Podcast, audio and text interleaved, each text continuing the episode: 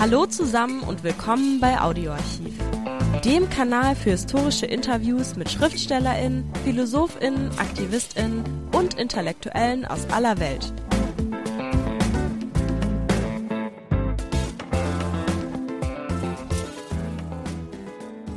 Nachdem wir vergangene Woche den ersten Teil des Gesprächs mit Edward Zeit gesendet haben, hallo und herzlich willkommen zum zweiten Teil.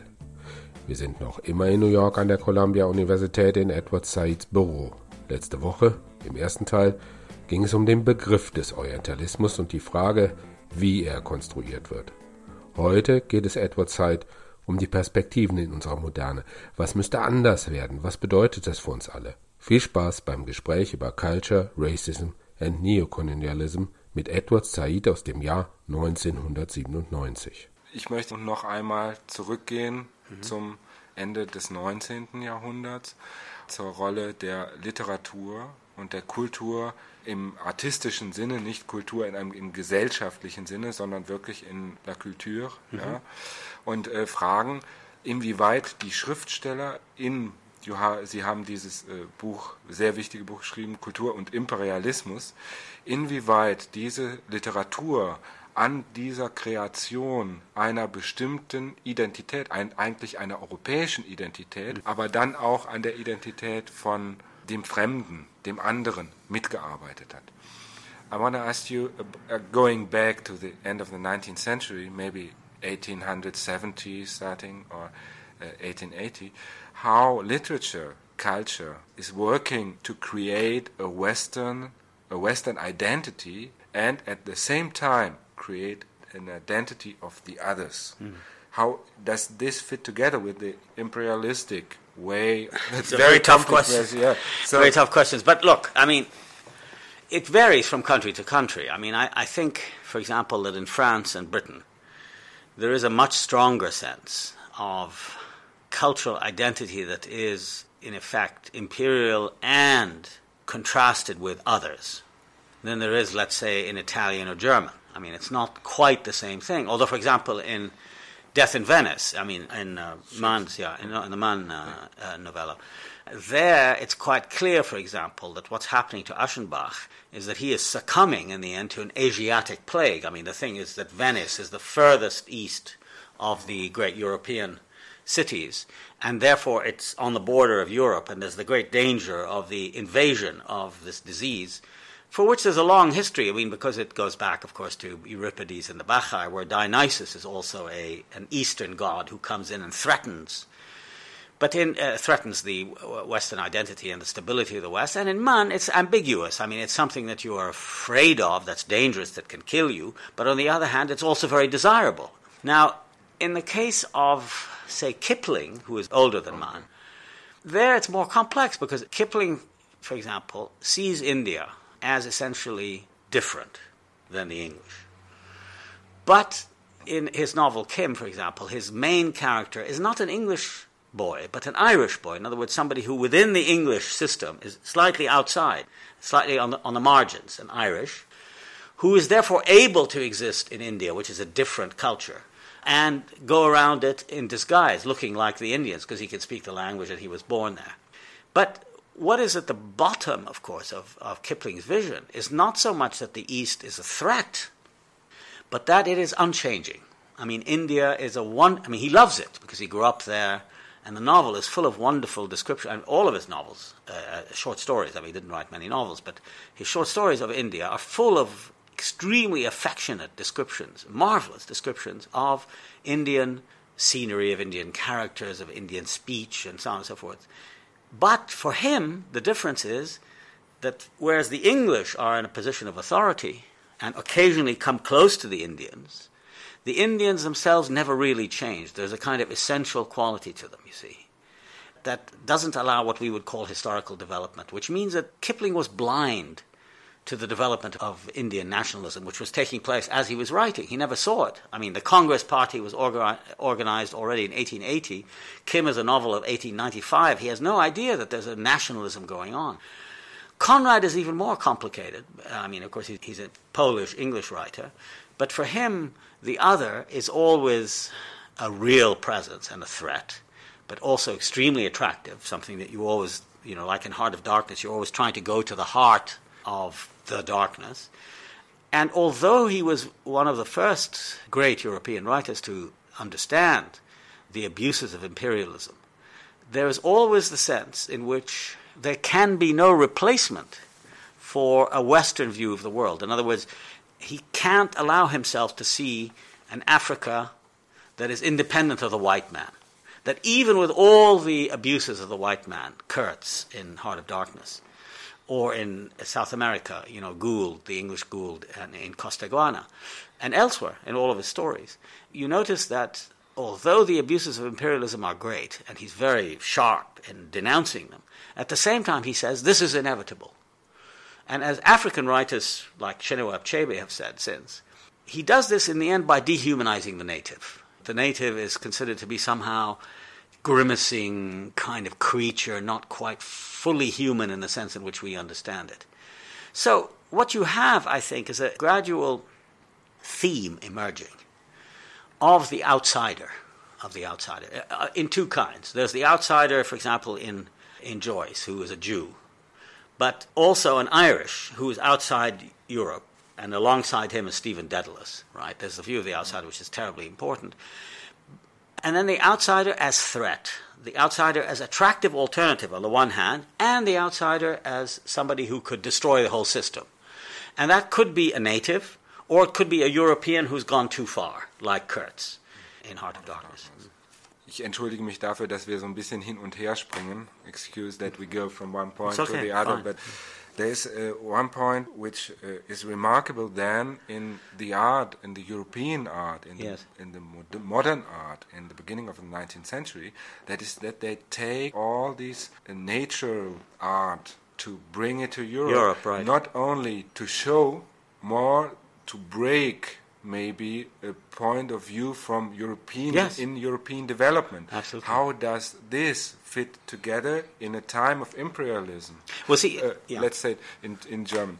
Äh, es gibt einen wichtigen Punkt in der Kunst des beginnenden 20. Jahrhunderts, in der modernen Kunst, die die verschiedenen Kunstwerke der Völker der Welt mit aufgenommen hat in ihre Modernität, um den Blick Europas, der Europäer, der europäischen Entwicklung zu brechen, um zu zeigen, das, was hier läuft, das ist nicht der Weg der Aufklärung, das ist schon der erste Bruch. It's uh, also a difficult question to answer in general because, I mean, there are two things at work here. One of them, obviously, is that there is within, say, the development of bourgeois society, the growth of what you might call romantic anti bourgeois or anti capitalism in European art, where an artist like Picasso, for example, wants to destroy the laws of perspective. And what he attaches himself to make this partly possible is, of course, African art, where certain rules of composition are in Europe, which are, are seen to be authoritative and powerful and have a kind of hegemony over the artist, whether through the academy or through religion or through the market, are challenged by these new forms, right? Which is which I think is principally an aesthetic phenomenon, right? I mean, these are individuals. You see it in Rimbaud, for example. In the latter part of his life, I mean, he he destroys his career as a poet in order to become a traveler in Africa.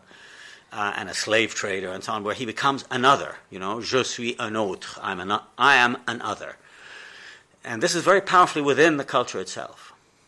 But the big question, the critical question, I mean, the question that is extremely important is what is the connection between these aesthetic. What, what is interesting in these kinds of developments is that in most instances, whether you look at somebody like Conrad or Joyce or Mann or Proust, let us say the modernist writer, or Picasso, uh, painter, or Stravinsky as a, as a, and, and Schoenberg as, as composers, their aesthetic experiments derive to a very great degree from their own sense of being exiles in the society, exiles and emigres. That is to say, they are outsiders in the society in the society in which they live.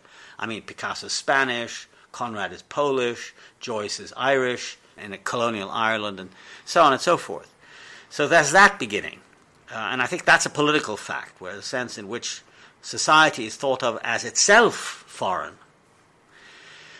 But to make that step and then to go from there, I mean, to, to make that uh, observation, and then to go from there to the context of imperialism, I think is necessary but dangerous because, I mean, it then suggests that all modernism is part of imperialism. I mean, the problem is that there hasn't been really a development, a scientific development, or a or cultural development, or theoretical development, which allows us to make that. So all one can do, and I try to do it in my book on culture and imperialism, is to write some suggestions for future study. How do you relate the sense of empire in modernism without doing damage to the aesthetic work, but without also neglecting the larger picture? And I think this work is just beginning. And it can only be done from the perspective of a post imperial critic or post colonial critic. In other words, you have to be able to look back at it.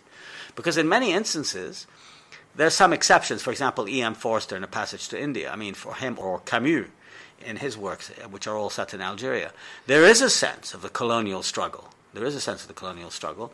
But these artists are so skillful that, in the case, for example, of Forster, he destroys the colonial content or abates it by ironizing it. So the Indians in Passage to India are all quite funny. I mean, some Indian nationalism is reduced to something that is a joke or not yet, not yet. In other words, the time hasn't come for the English and the, and the Indians to become friends, Aziz and, and Fielding.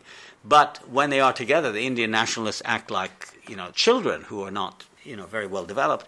And in the case of Camus, the outsider is always of a, something of a threat, and therefore either killed, like in L'Étranger, where Meursault kills an Arab without any name, but Algeria is terribly important as a background, or is thought of only as kind of a background. There's no important. At the same time, that, for example, we now know that Camus was very involved in the struggle against the FLN. I mean, he was ma- a man who really fought Algerian nationalism, even though in Europe today he's still considered a man of conscience. Now, last point to be made.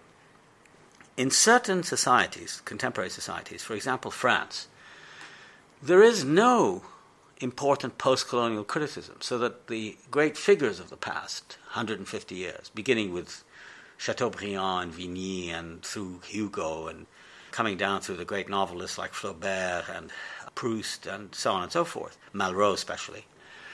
There is no critical viewpoint on this because the French sense of empire is still there. I mean, there hasn't been a struggle, and because uh, the French Empire ended with some very powerful defeats. I'm thinking of Dien Bien Phu in 1954 and Algeria in 1962, which are still refused today.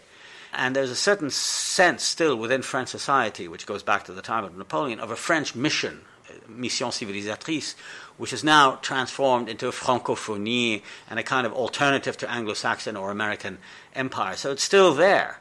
And it's very difficult to say anything about the writers that I've mentioned in this post colonial context, whereas in England and America, it's, it's more possible.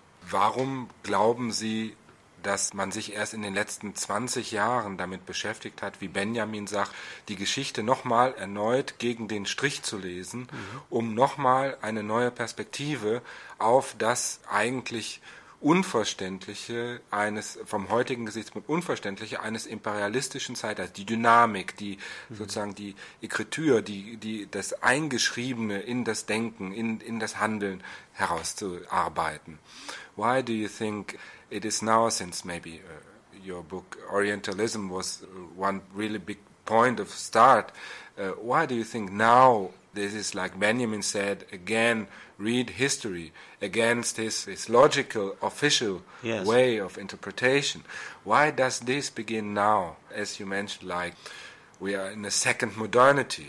Well i think because the the basis i think the reason is principally because the notion of identity itself has been challenged and undermined so much that it used to be a simple thought that when you say, I am French, I am German, I am Muslim, I am black, all of these things, one understood what that meant. Gleich geht's weiter mit dem Interview. Zuvor noch der kurze Hinweis: Liked uns, wenn es euch gefällt. But now I think, because of the breakup of the classical empires, because of the enormous number of migrations, that I mean, this is the century of migration in which whole societies. I mean, Germany today is not like Germany 25 years ago. I mean, Germany today is now, there's not only the problem of unification, there's also the problem of uh, Muslim minorities in Germany who have changed the concept of what it means to be a German. Same in France. I mean, the second largest religion in France is Islam. It's not Judaism, it's not Protestantism, it's something from outside. The same is true of Sweden, the same is true of Italy, and certainly in the United States, where the notion of an American identity is now so much under pressure. Because within that identity, there are not only a whole number of conflicting identities Indian, Chinese, I mean, Native American, Indian, Chinese, Latino, African American, etc. But also a new consciousness that the old concept of identity, of a singular identity, is somehow not only untrue, but also a form of tyranny and has to be overthrown. I mean, has to be changed.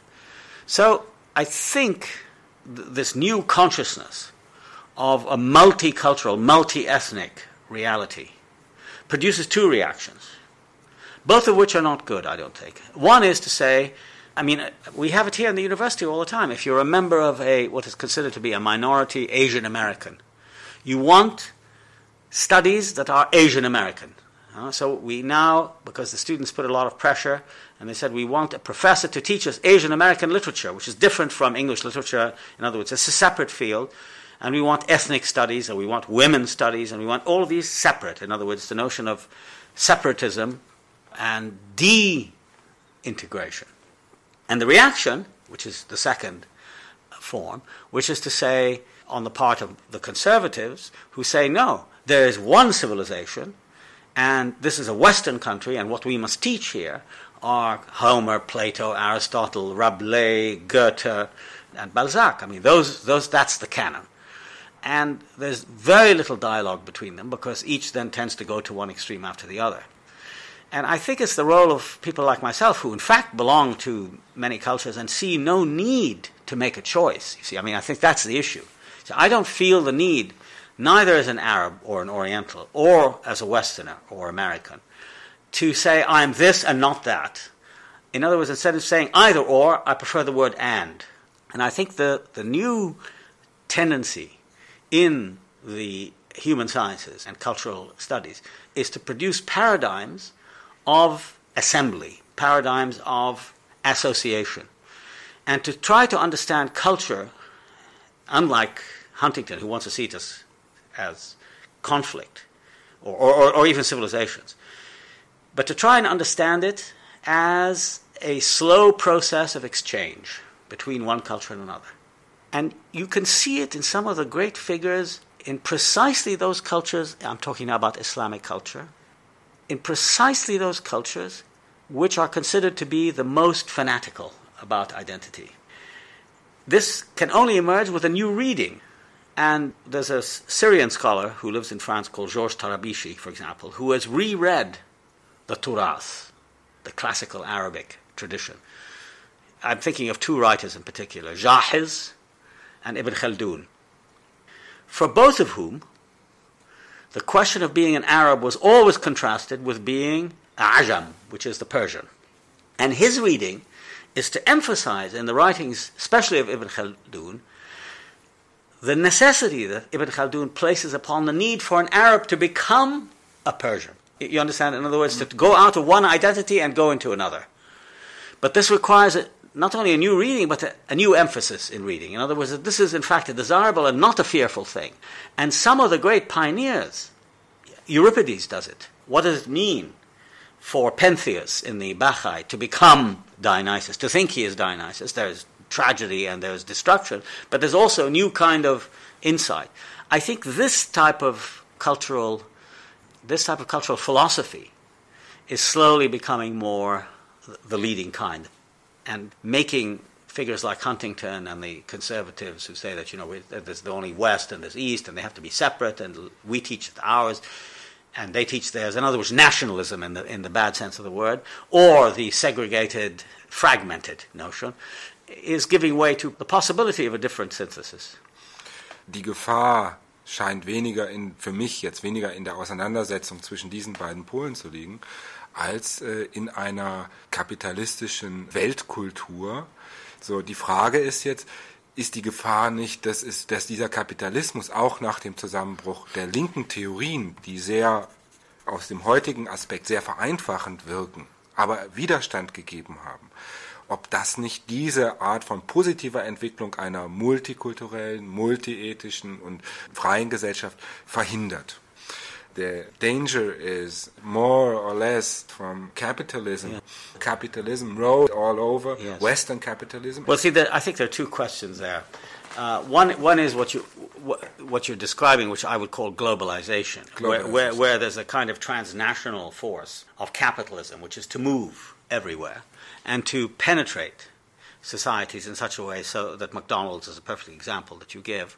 But that is, I think, limited in terms of culture. That's very limited essentially to a kind of consumerism. I mean, where there's a sense in which jeans and Coke and McDonald's and television, I mean, it's a mass consumer society which is getting exported everywhere and is to be found everywhere. But I think it has limits also. I mean, I don't think it, it enters into every field of, the local cultures. I mean, look at the interests, for example, just comes to mind, in India and Iran and Pakistan. The interest in qawwali singing, which is highly specific Sufi kind of special music. It's never been as popular as it is now. And the same is true in, in the Arab world. I mean, certain types of music, I mean, the, the return of Umm Kulthum of very traditional, extremely culture specific forms still exists. So I think I'm not doing the question justice enough because there's so many details to be gone into. I certainly agree with you on the spread of the capitalist model.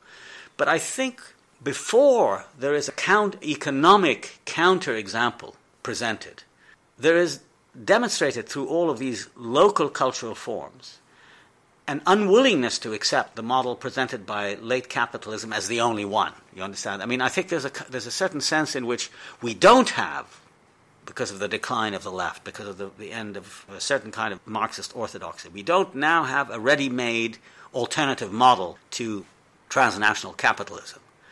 But through cultural forms of the kind I've mentioned, which are, I would say, are resistant forms, or at least questioning forms, the return in the Arab world, for example, to Islam, which means many, many, many, many different things. It's not one thing. It's not all fundamentalism. I mean, there's certain is part of a also political discussion, which is saying, is capitalism the only alternative for us? Obviously, it's not. We can't accept the model provided by the IMF and the World Bank and the United States because we see the problems the problems of poverty, the problems of ignorance, the problem of powerlessness. When you're talking about powerlessness, that's the main issue the people who are defenseless, who have no place to go. I think now what we're going through is a tremendously investigative and restless stage in which a search for a new model of coexistence, which is not based on the, you know, world, capitalism on a world scale, as Samir Amin calls it, or, or, or, rather accumulation on a world uh, scale, but something, something different. Now, we don't know what that is, but people are asking the question. I think that's what's most significant. And part of it is involved in what I called earlier the search for a new sense of cultural identity. What does it mean? I mean, if you're going to talk about yourself as having a cultural identity, you can't simply return to the old idea and say, well, I'm a Muslim, I'm a, I'm a Pakistani, etc. Th- those don't work. Nationalism has been exhausted precisely by capitalism, where it doesn't mean anything anymore. And elites are beginning to look like the same. They all carry Samsonite bags, they w- use the same fountain pens. You know, Mont Blanc is a symbol now of a kind of, you know, worldwide capitalist elite.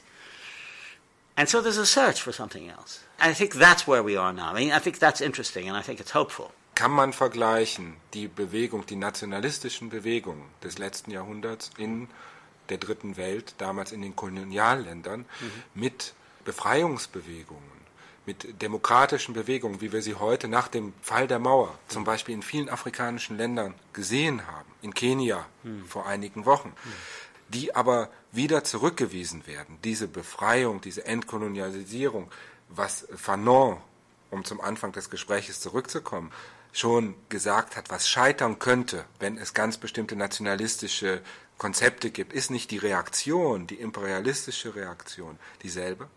Now, political movements in Africa who are after raise of the wall went on the streets in China, in Africa, to organize themselves and fight for more freedom, demonstrate for more freedom. They are pushed back like the national movements in the 1880s, 1819th century in the same countries. Mm-hmm. I'm not so positive as you think that there is a way to construct uh, through culture, through culture, cultural identity, a political movement. No, I wouldn't say it's through cultural identity principally. Of course not. But I think it is through cultural identity, or at least the debate over cultural identity, which is a different thing, alternative economic forms, you see, I think is very important, and alternative political forms. I mean, if you look across the third world, you, look, you take the case, uh, you mentioned Kenya, mm. you take Zaire, you take South Africa, you take Algeria and Morocco. They're all different stages of the bankruptcy of classical nationalism in one way or another, right? I mean, it didn't work. And I think the Fanon question that you raised, I mean, what Fanon was, in my opinion, was beginning to sketch, but he never did it, was the difference between independence, where you have a Kenyan state and you have a Zairian state and you have all of these, that turn out to be really, in the end, part of the world system, versus the question of liberation. What does it mean in this sense to be liberated? Does it mean that you accept the old forms recycled by world capitalism as we've been discussing it, or as I say at the end of my book on culture and imperialism, do you look for different forms, erratic forms, wandering, nomadic forms, people who want to inhabit new spaces where the questions of cultural identity, political identity, economic identity are more complex, and where, this is a very important point, and where I think the intellectual plays a particularly sensitive role, not the vast, you know, general intellectual, you know, like Voltaire or Sartre, but as Foucault says, the idea of the specialized intellectual who addresses conjunctures of problems, social justice and aesthetic form, the need for reform versus the need to overthrow, issues of that sort. All of which are underpinned by something to do with justice and oppression. I mean, and the notion of more, of equitability and liberation in the sense in which Fanon meant it you say you're not optimistic about it. I don't know whether the word optimist or the word pessimist is really the right one here. I'm more interested in the word of possibility. Is it a possibility? And I think it is a possibility. I mean, and I think looking at the history of the last 200 years, I think there are enough resources of hope within that history to draw on. Not because they all succeeded. In many instances, they failed. But because this, you could take from here and you could take from here and you could improvise. I mean, that, what I'm talking about is a kind of improvisatory sense in which possibility and hope lead you without illusions and without a kind of without a kind of aggressive aggressiveness, whether defensive or offensive, that we associate with classical imperialism, into a new type of partnership. It exists, for example, in the environmental movement. It exists in the women's movement. It exists in the awareness of certain new kinds of biological and bioecological issues having to do with disease. I mean, look, AIDS, I mean, the, the, sort of world consciousness of AIDS. In science, you know, where there are exchanges of science possible, of course, at a very high level through math, mathematics, and others, which suggest that we're moving away from classical definitions of solitary or aggressive identity into new areas of complexity, which more of us are beginning to be accustomed to and to accept, rather than simple solutions and saying, well, we all have to become this or we all have to become that. Ist das nicht ein Wohlstandsmittelklasse-Denken, mhm. was überhaupt nicht damit korrespondiert, was sich zum Beispiel äh, äh, die letzten Jahre, wenn man es kritisch betrachtet, in westlichen Gesellschaften abspielt? Mhm. Verstärkter Rassismus, der Abschluss der Länder gegenüber Immigranten. Also wie passt das äh, zusammen mit einem Denken, was sich intellektuell fortbewegt? If we go to the people who are discriminated to right. this reality, I see, for example, a growing of racism in Western world. Absolutely. I see a growing of people they have to live under the under, under this, the poverty. Yeah, under the poverty. There you find a destroy of social welfare.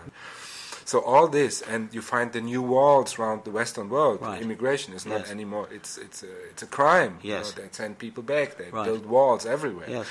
How can you, on the one side, see these movements yeah. as optimistical, and on the other side, you see the the people who are discriminated, they are growing, yes. and it's even more aggressive society than it was 15 years ago. No, no, I, I completely agree with you. I'm, I'm not saying, and I mean, obviously somebody like Huntington is a symptom of this. I mean, because you can read Huntington as a call to stop immigration. We don't want any more of these people.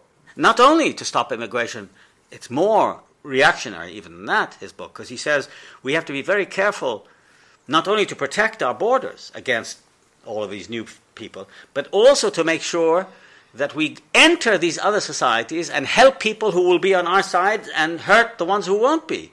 And he said, be very careful of alliances between Confucianism and Islam. We have to stop that. I mean, if China and Islam get together, completely crazy, paranoid view, we have to enter into all of these other places in order to promote our interests.